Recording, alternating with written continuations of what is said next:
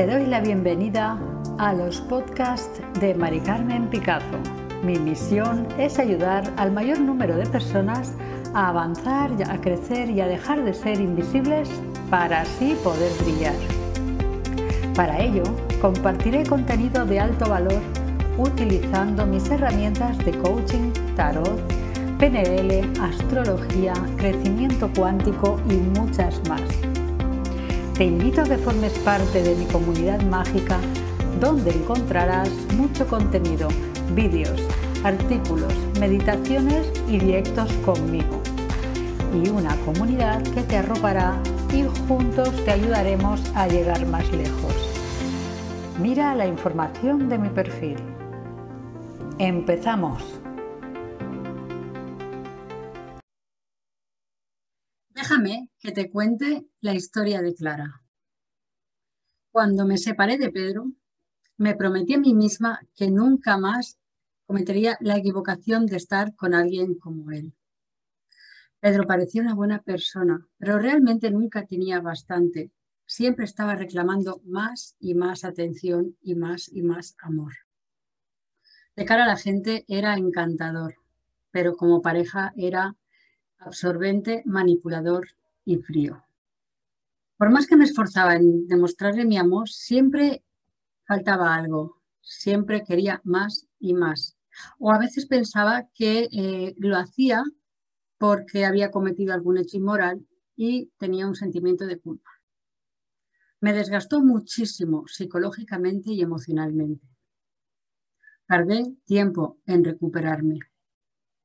Por eso cuando conocí a Mark, me dije a mí misma que tenía suerte de tener a alguien como él en mi vida. Un hombre carismático, seguro de sí mismo e independiente. Solo después de convivir con él medio año, me di cuenta que era como Pedro. Sacó a relucir las mismas características. Pero ¿cómo pudo engañarme tan fácilmente? ¿Por qué no lo supe ver? Ya no confío en encontrar a alguien diferente. Y lo que es peor, no confío en mí misma porque no supe verlo. ¿Te sientes identificada con la historia de Clara? ¿Has pasado por lo mismo? Bien, pues aquí te traigo tres tips que te van a ayudar a cambiar eso. Primer tip. Para evitar caer con parejas similares, pon mucha atención a cómo se expresa, tanto la comunicación verbal como la comunicación no verbal, es decir, lo que dice con sus gestos o con su postura corporal.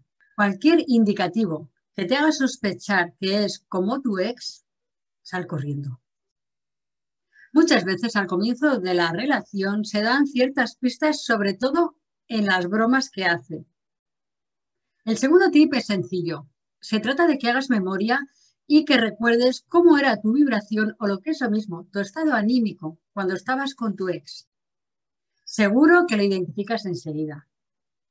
Bien, pues se trata de que cambies esa vibración y por tanto tu estado anímico.